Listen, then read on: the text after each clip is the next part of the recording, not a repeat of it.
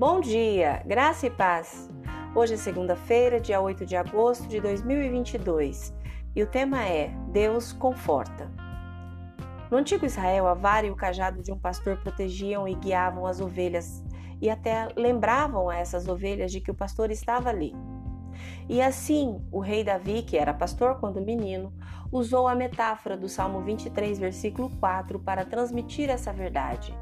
Deus era o seu pastor, seu protetor, seu guia. O rei Davi enfrentou a morte muitas vezes e tinha inimigos empenhados em matá-lo. Também lidou com seus próprios problemas de pecados e erros pessoais.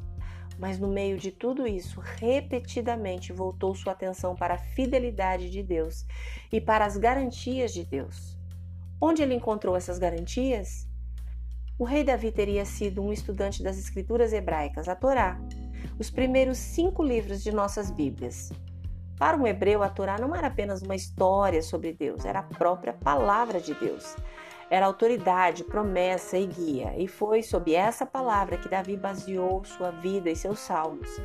Davi podia escrever sobre o caráter de Deus porque conhecia a palavra de Deus. Ele experimentou a fidelidade e a bondade de Deus com base nessa palavra. Nós também temos isso e muito mais. Temos a palavra de Deus revelada dos antigos profetas do Antigo Testamento, as palavras de Jesus enquanto esteve na terra e as palavras reveladas de Jesus através dos apóstolos e autores do Novo Testamento. Em outras palavras, temos o que Davi tinha, temos a palavra de Deus. Podemos experimentar a fidelidade e a bondade de Deus com base nessa palavra. Em João capítulo 17, versículo 33, Jesus disse aos seus discípulos: tenho-vos dito isso para que em mim tenhais paz.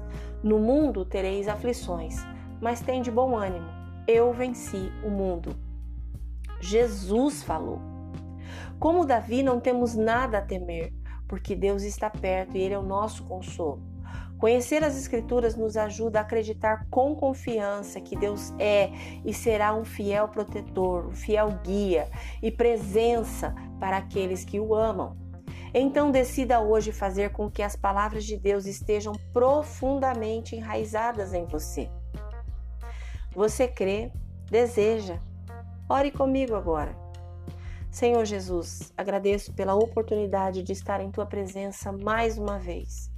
Creio em ti, tu és meu protetor, meu guia nesse mundo, que um mundo que tem se afastado tanto de ti.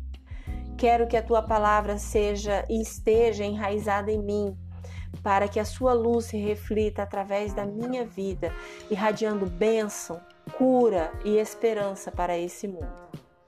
Amém. Deus te abençoe com uma semana maravilhosa. Graça e paz. Bom dia!